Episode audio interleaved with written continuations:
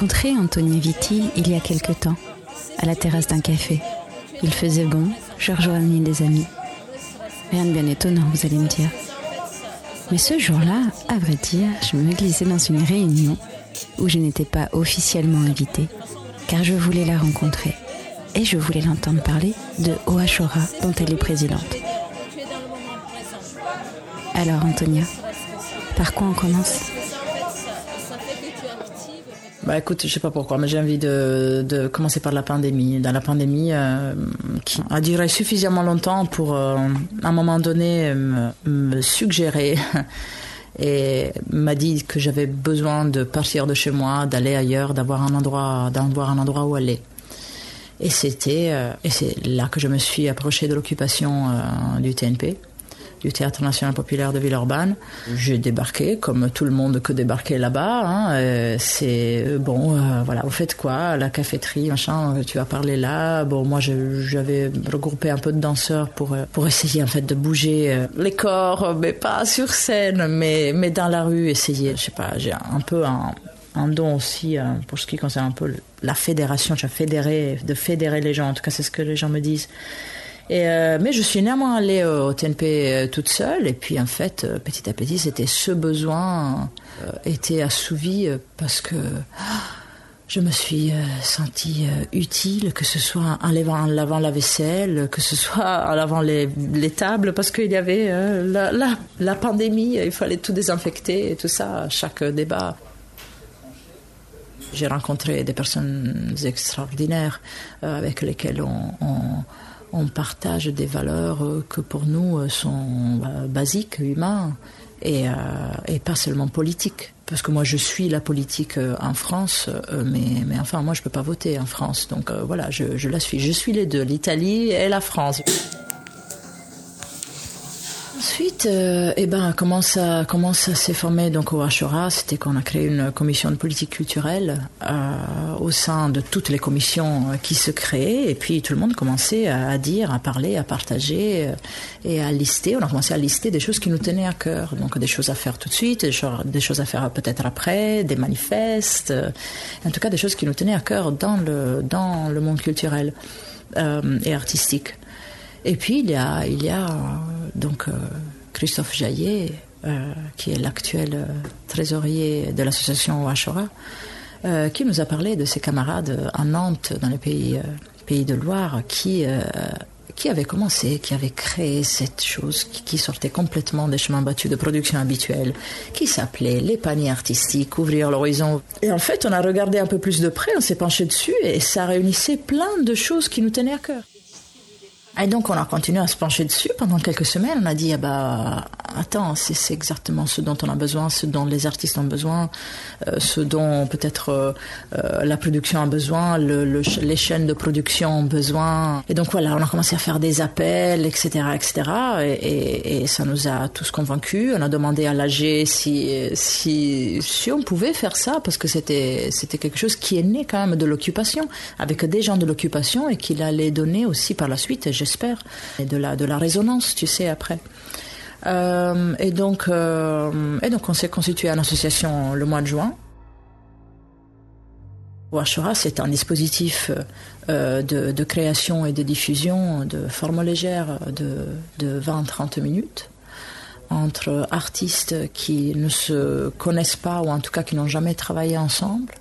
Euh, et c'est des créations qui sont dans l'interdisciplinarité.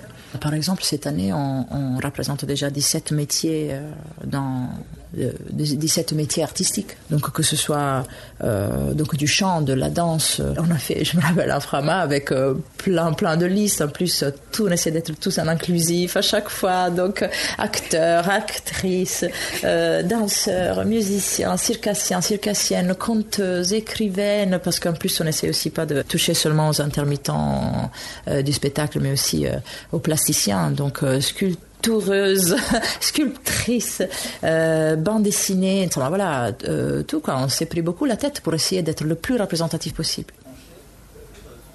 Une des choses qui, qui m'est beaucoup à cœur, c'est quelque chose que j'avais déjà tenté de faire il y a 3-4 ans avec des potes, euh, toujours au, l'issue d'une table ronde, on avait un peu, on était un peu en colère, on a dit mais en fait voilà, il faut venir ensemble donc pour provoquer des rencontres.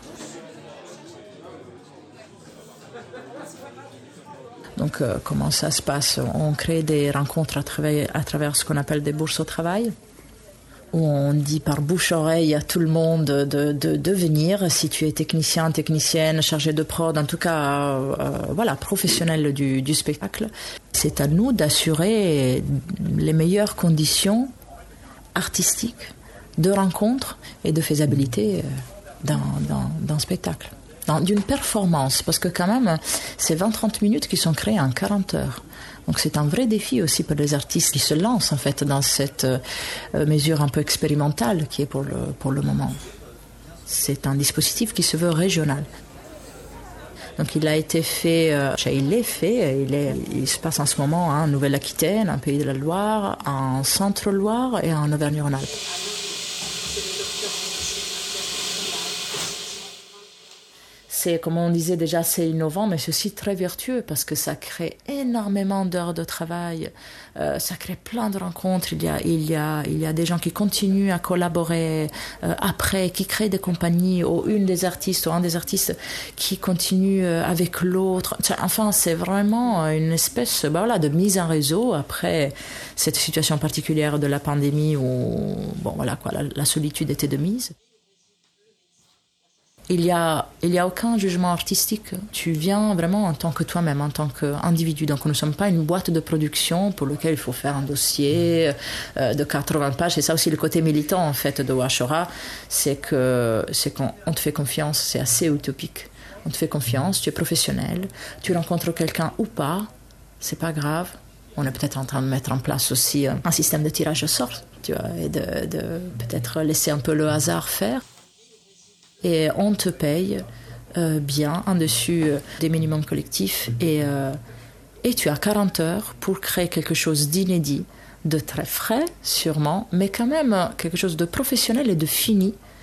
Et ensuite, tu as 5 représentations. Donc il y a aussi un travail de diffusion derrière qui est important car dans la production classique, tu fais des dossiers. Pour, pour expliquer un peu comment c'est, bon, je vais sûrement avoir beaucoup de critiques pour ça, mais aussi beaucoup d'artistes qui vont faire mm, mm, mm comme ça avec la tête, parce que euh, voilà, tu fais ton dossier de 80 pages, tu demandes de l'argent, et euh, à bout de 10 ans uniquement, tu as un petit peu de reconnaissance peut-être, où tu vas avoir enfin 5000 euros, euh, où tu peux, te payer un cachet, deux cachets, payer tes collaborateurs surtout et euh, tu es devant une commission, etc. Il y a aussi quelqu'un qui décide si tu peux faire ça ou non. Alors que là, bah, on fait confiance. Euh, il y a donc aussi cette notion de raté, que pour l'instant nous n'avons pas. Parce que les, huit paniers que nous avons fait cette édition de l'automne sont tous des bijoux, des choses très différentes. Nous mettons en valeur le travail euh, de, de chacun. On fait confiance, donc on responsabilise.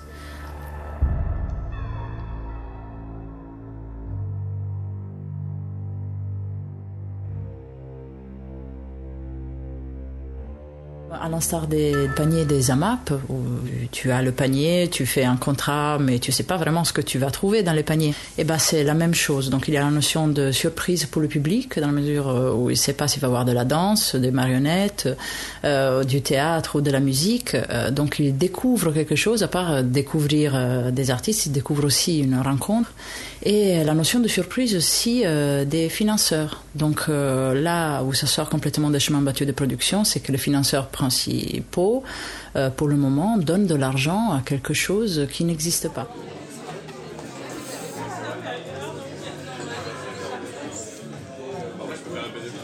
Commencé les bilans hier et tu, on rencontre les gens, on reparle aux artistes, aux chargés de production, aux compagnies marraines, parce qu'il y a plein de chaînes quand même de, qui, font aussi que le projet est intéressant. C'est qu'il est compliqué et euh, il est compliqué et chaque, chacun peut trouver sa place à l'intérieur. En fait, si tu as une structure, si tu as un lieu accueillant, si tu es artiste, si tu es technicien, technicienne, si tu es, si tu es chargé de prod. Donc, euh, c'est vraiment très, très complet. Et le public aussi, parce qu'il ne faut pas, faut pas oublier qu'on va à la rencontre des publics et ce qui était euh, nécessaire, car un spectacle n'existe pas sans, sans, public.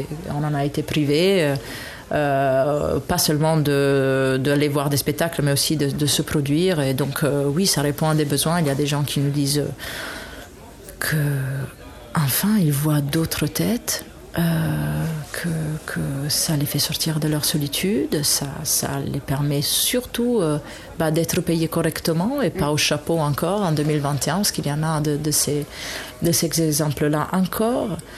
et oui, donc ça, ça, ça a une vraie envie de partage, une vraie envie de, de, une vraie envie de rencontre. Cette mise en forme et en acte me donne de l'espoir. Une construction est possible, ce n'est pas que des mots, ce sont aussi des actes. Se mettre en mouvement. Tiens, ça me rappelle quelque chose, ça. Vous avez dû comprendre, Antonia est danseuse, danseuse de très haut niveau même, et assistante chorégraphe. Elle m'a fait découvrir Lucie Vincent, neurobiologiste et auteur de Faites danser votre cerveau, qui a constaté que sa pratique de la danse entraînait des changements fondamentaux. Elle démontre en quoi ces mouvements complexes, en rythme avec la musique, permettent de stimuler notre cerveau. Une pratique qui permet aussi de préserver notre santé et de renforcer notre estime de soi.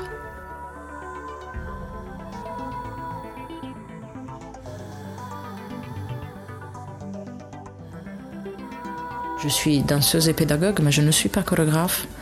Euh, et, euh, mais j'ai travaillé et j'ai côtoyé beaucoup de chorégraphes très connus, mais pas connus du tout aussi. Et je vois la galère et la folie qu'il faut avoir pour, pour faire le métier de chorégraphe, que je dis de créateur ou créatrice, comme tous les autres arts aussi. C'est, c'est, moi, j'ai toujours eu énormément de respect pour, euh, pour ces gens-là qui se mettent à nu,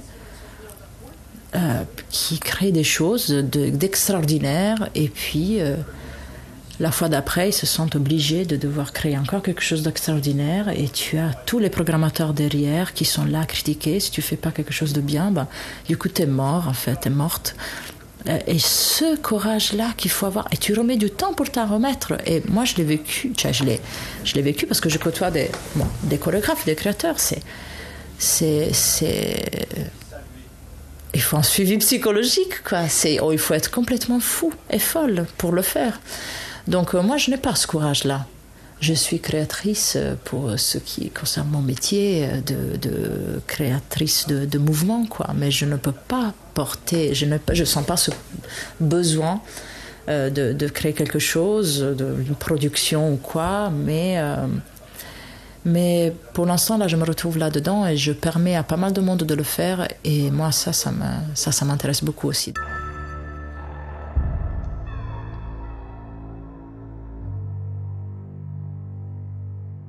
Ma carrière est tellement variée. J'ai commencé du jazz, passé par le classique, le contemporain, et, euh, euh, j'ai tout fait. J'ai fait des claquettes, j'ai fait du tip tap. Donc en fait, vraiment moi, dans mon corps, j'ai comme l'impression de pouvoir tout danser. Euh, non, c'est vraiment une capacité, cette versatilité cette polyvalence en fait qui qui m'est propre, que j'adore et que j'essaye aussi de transmettre aux, élèves auxquels j'enseigne.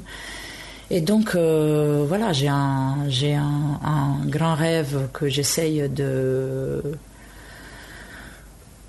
bah que je continue, je continue encore à rêver dessus, mais voilà, moi je pense que par exemple comme une compagnie euh, comme l'Opéra de Lyon, je pense que moi j'ai la sensation, j'ai vraiment la sensation physique de pouvoir euh, euh, porter quelque chose, tu vois, à cette compagnie, par exemple. Donc euh, en tant que en tant que en tant que collaboratrice, mais voilà, pas chorégraphe, mais, mais collaboratrice, parce que comme j'ai cette tendance à vouloir fédérer, euh, essayer voilà que tout le monde se sent bien, et j'ai un parcours très varié, et j'ai aussi euh, voilà un niveau technique, disons aussi très très, très élevé. Moi, je, trouve, il faut aussi dire, je pense ce qu'on ce qu'on est aussi, et et, et, voilà, moi, je, je rêve, je rêve en fait de pouvoir euh, créer une compagnie euh, qui est peut-être une jeune compagnie, quelque chose qui est associé peut-être euh, à cette grande compagnie qui est l'Opéra de Lyon,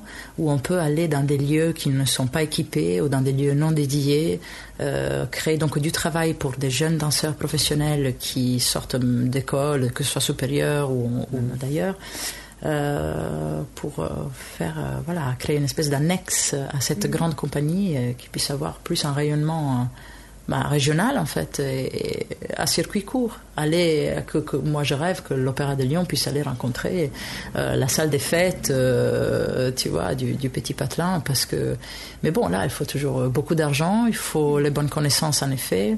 Moi, je rêve pouvoir créer du travail pour des jeunes danseurs et pouvoir les accompagner dans ça. Donc, que ce soit un travail de répertoire, des extraits qu'on peut proposer à un public qui ne se déplace pas forcément à l'Opéra de Lyon. Euh, voilà, donc aller chercher le public avec un travail professionnel, avec un travail de haute qualité et avec euh, moi qui m'occupe de l'accompagnement de ces danseurs, de cette compagnie. Beaucoup mais, me plaît beaucoup. Voilà, mais euh, bien sûr, je ne suis pas la directrice de l'Opéra de Lyon, donc je sais que j'ai lu un article d'elle, elle avait envie de faire ça à un moment donné. Et c'est vrai que je me base un peu sur ce qu'elle a dit pendant cette interview, mais j'aimerais beaucoup la rencontrer pour pouvoir lui parler de ça et de mettre ça en place, en fait. C'est ça, c'est quelque chose, voilà. C'est l'ambition énorme que j'ai.